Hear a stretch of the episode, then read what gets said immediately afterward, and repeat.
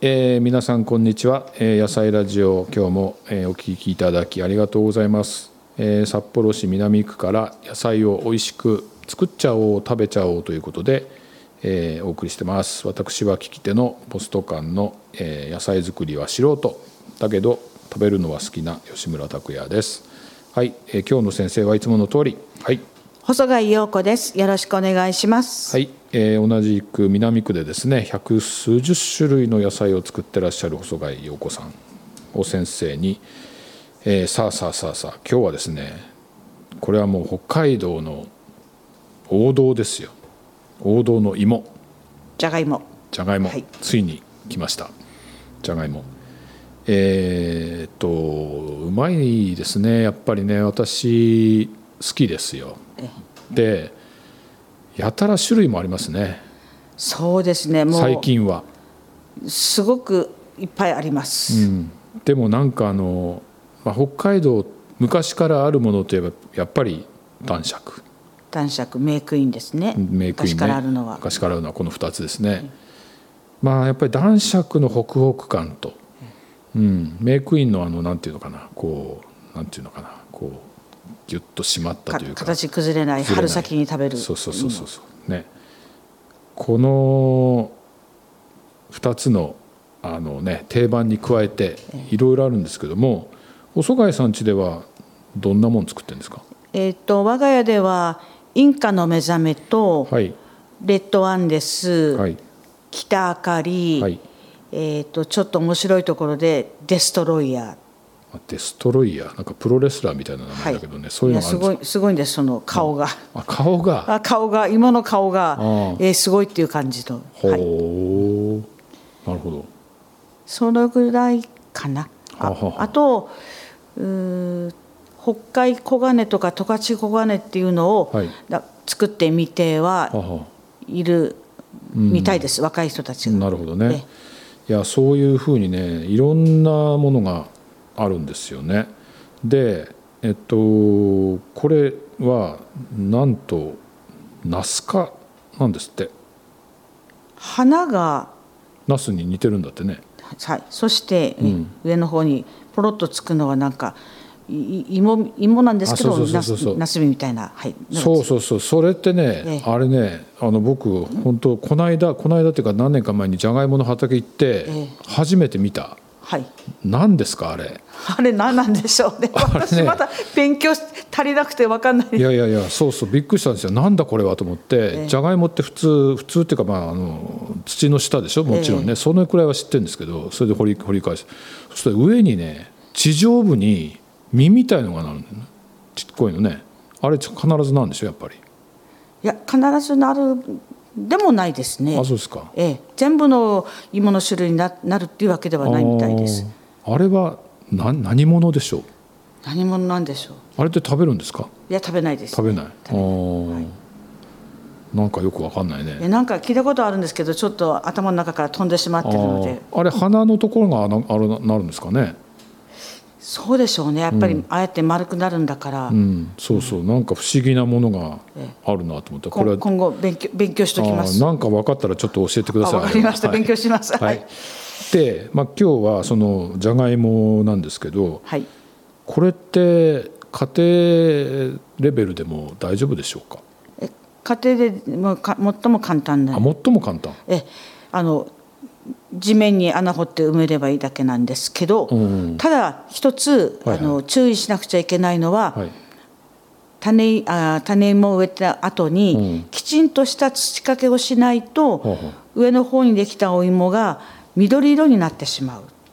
ああ。でそれが、あの体にとっては毒になるので、はいはいはいそういう芋ができないように注意をしなきゃならないっていうのだけがあの注意点ですね。なるほど。あの、目のところによく毒があるっていうかね。あえのー一毒性があ般る的には、それは皆さんしあのしてはいはいはいいるんですが、え芋があの土かけが足りなくて緑になる場合と、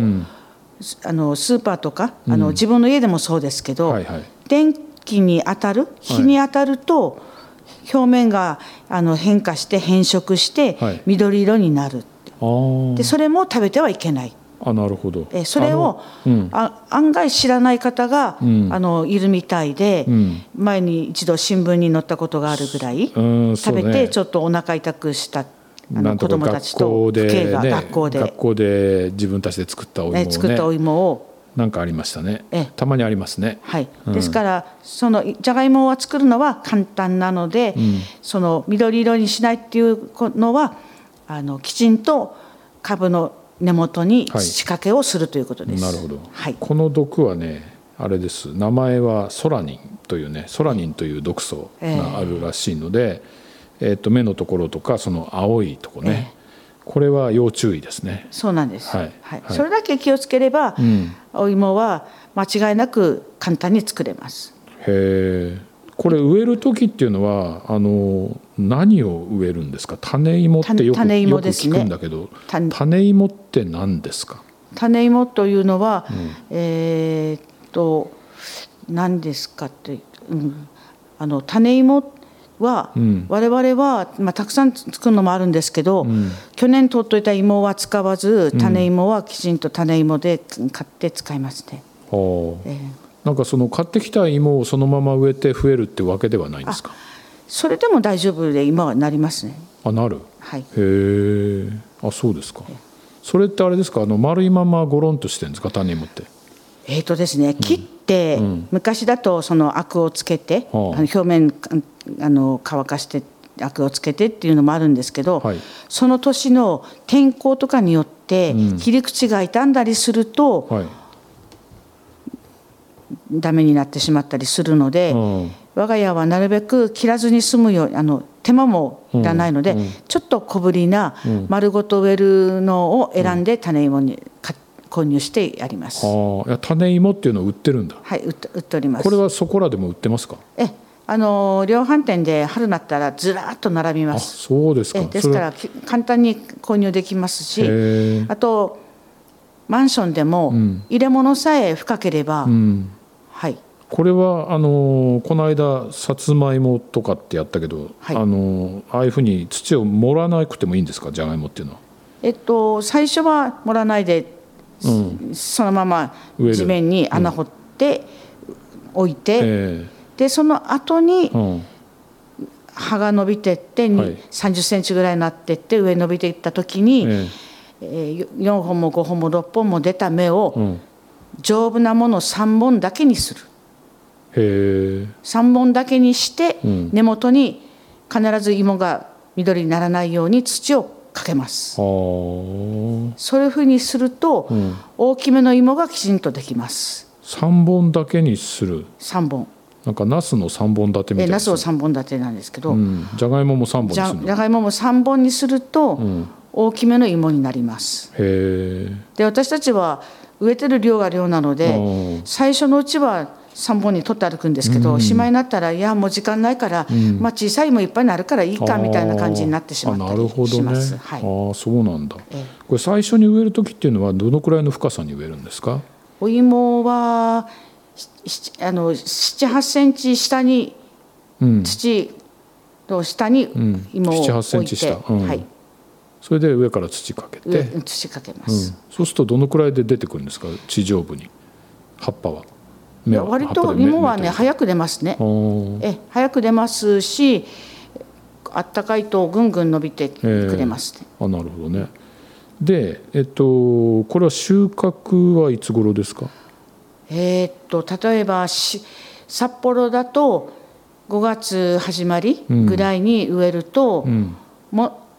種類によるんですけど、和製で、インカの目覚めというのは割と早く掘って食べても大丈夫なので、それだと7月の中頃とかあそんなに早く取れる取れますねへえあの早くに植えるとあの5月ってまだ土冷たいけどじゃがいもは大丈夫なんでじゃがいもは大丈夫ですすかあそうですか、はいあー寒くて大丈夫なのはじゃがいもと、うんあとエンドウ類、あーま、豆類は豆寒さに強いですあね、ーはいじゃあまあ普通だとね苗とか6月の札幌ですと6月頭、まあ、ちょうど今頃じゃないえもう6月10日の今日あたりが、えー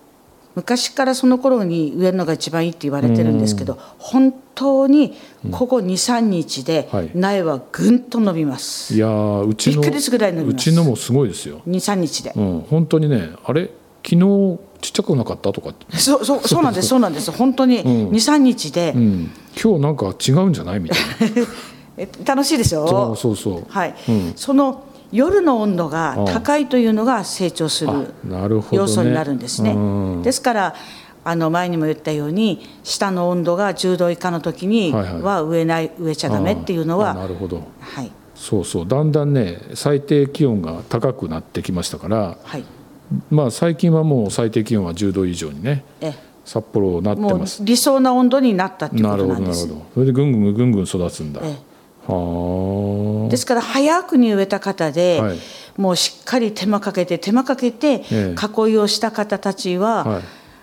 あの特別大きくなってるわけではないんですよ。ほうほうほう大きい苗を植えてても、うんその間に育ってるわけではなくて、うんあの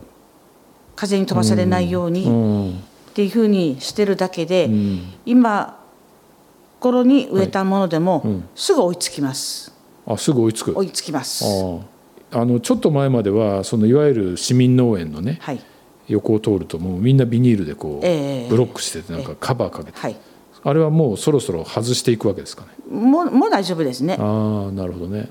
いやー市民農園は気合入ってる方多いからねいやもう最近もうすごいですね。すごいですよねなんか我々通ってもびっくりしますね。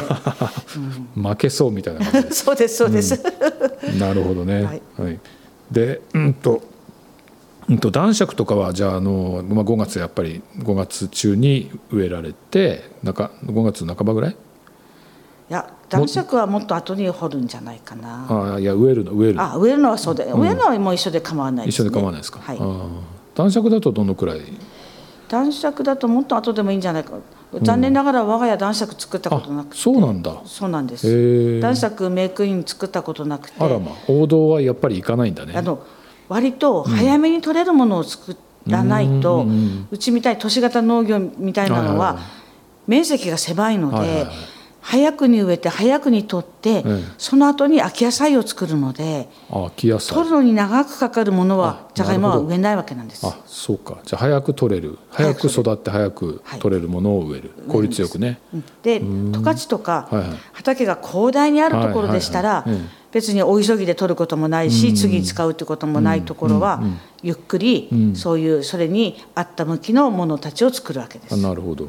家庭で作るんだったら別に何でもいいのかなあ家庭でやったら何でもだいあの、食べたいお芋を作るといいと思います。なるほどね、はい、大体その今本当に北海道っていろんな芋の種類ありますけど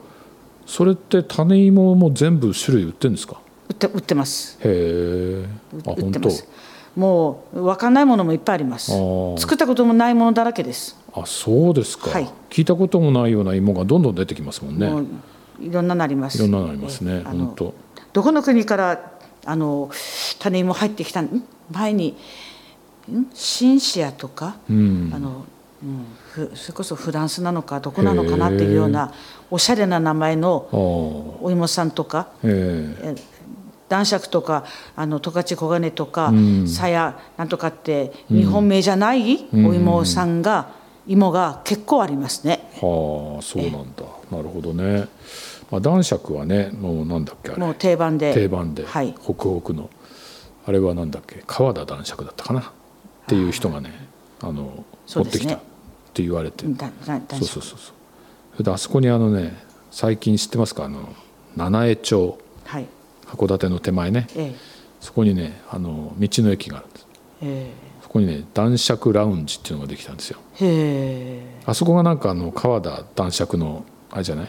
ゆかりの地なんじゃない最初に作うったんんですか、それね男爵芋がねええのモニュメントがねはあドーンと置いてあってへえそこにその川田男爵が芋を作った時のあの道具がね陳列してあるへえ男爵ラウンジというのがあの去年はもっと前かでできましたよ。うんそうそう七重といいといいとこですよね七重いいとこですね。私二十歳ぐらいの時に札幌からあそこまでトラックで走ってましたあー大沼公園のね、ええとあのなんだっけあの駒ヶ岳の見える素晴らしいところで、うん、そうなんだあそこがねなんか男爵のゆかりああそうだったんですね、メイクインはね今あそこはあのなんだろう厚沢部町うんあそこがねああの北海道では一番有名みたいよ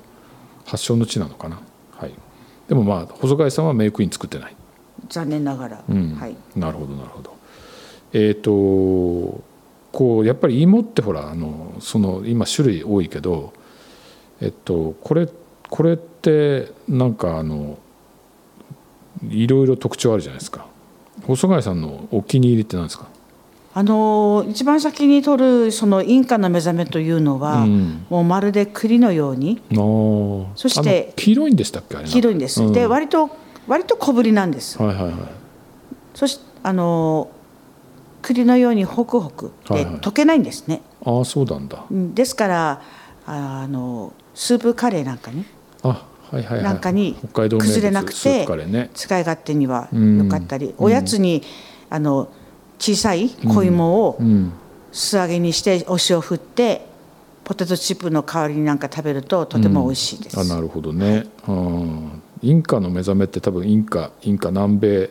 あそこが芋のじゃがいものね発祥の地とか言われてるからねそうですねねそういう名前がついたんでしょうけどね、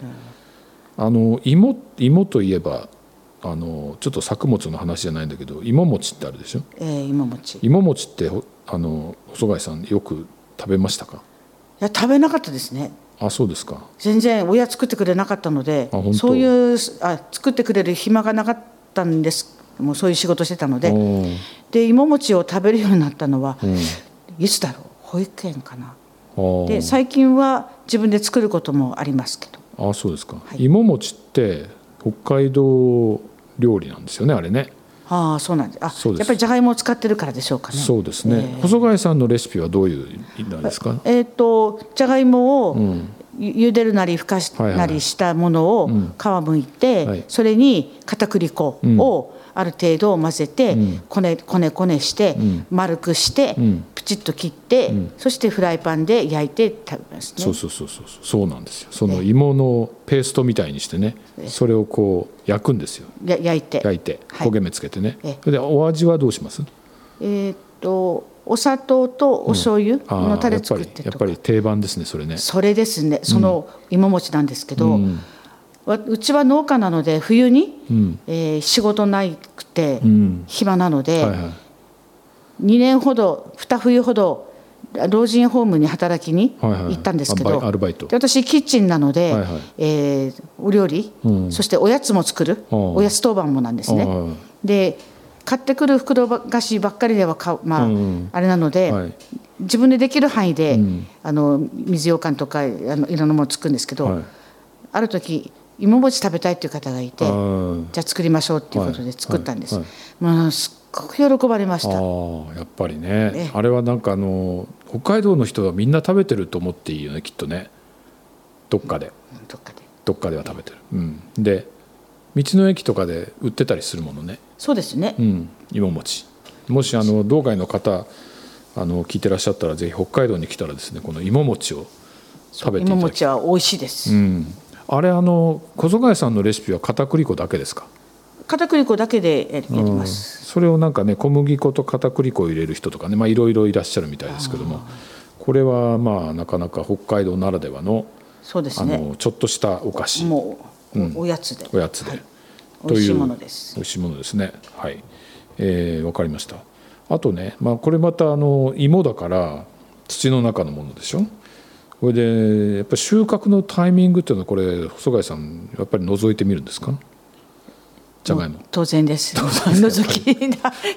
とにかく昔から苗を作ったら引っこ抜くとかってもう半分殺しだとかって親に言われた りして、の覗きますね、やっぱ気になるんですって気になってしょうがないどういうふうに育ってるかなるほどね、はい、可愛くてしょうがないんだでもうはい どうなってるかなと思ってそうですそうです、 それで土の中で見て、はいあこれはまだだなと思うとそうでますたそうですあれしてへえそれで大体まあ収穫のタイミングが分かってくると、はいまあ、こういう家庭でもやっぱりそういうふうにしてやってもいいんですよねそうですねやっぱり見てみたらあのあ安心というかあこれまだ早いからいつもう少ししたら食べれるなとかっていう目安がつかめるので、あーなるほどえねちょっとあのこうほじってというか、うん探ってさ探り芋っていうんですね探りも探り芋探ってみる探りも、ああ面白いねそういうそういうことがやっぱり確かにそういう言葉あったような気しますねああ探るっていうのは探るのね、はいへ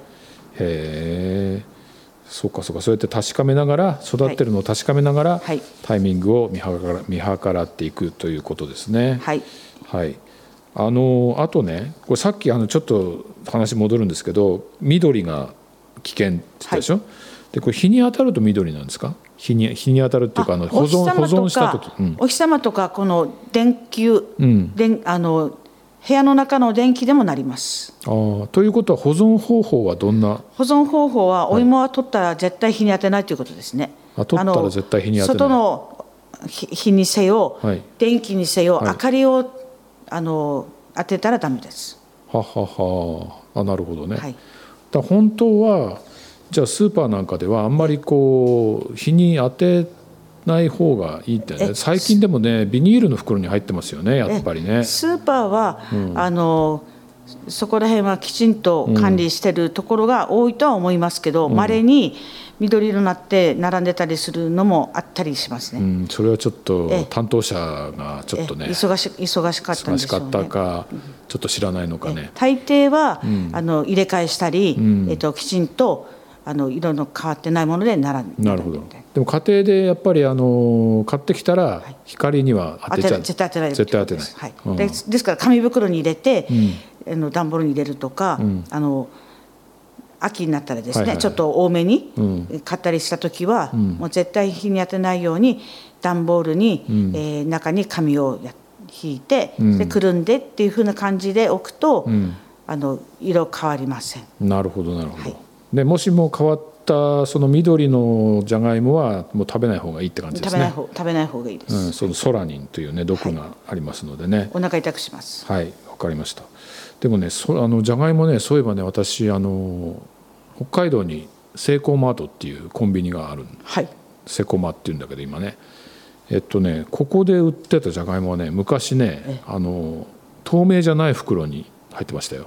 はうん、銀色の中が見えないあ。であのなんでかなと思ったらええそういうことなのきっとえそれをきちんと分かってる分かって売ってる分かってて販売されてたさすがまあセイコーマートって北海道発祥なんですけどそうですね北海道さすが北海道のコンビニだなという感じでしたね、うん、それ後か後から聞いて知ったんですけどね、ええうん、なんで中身見えなくて分かんなくてな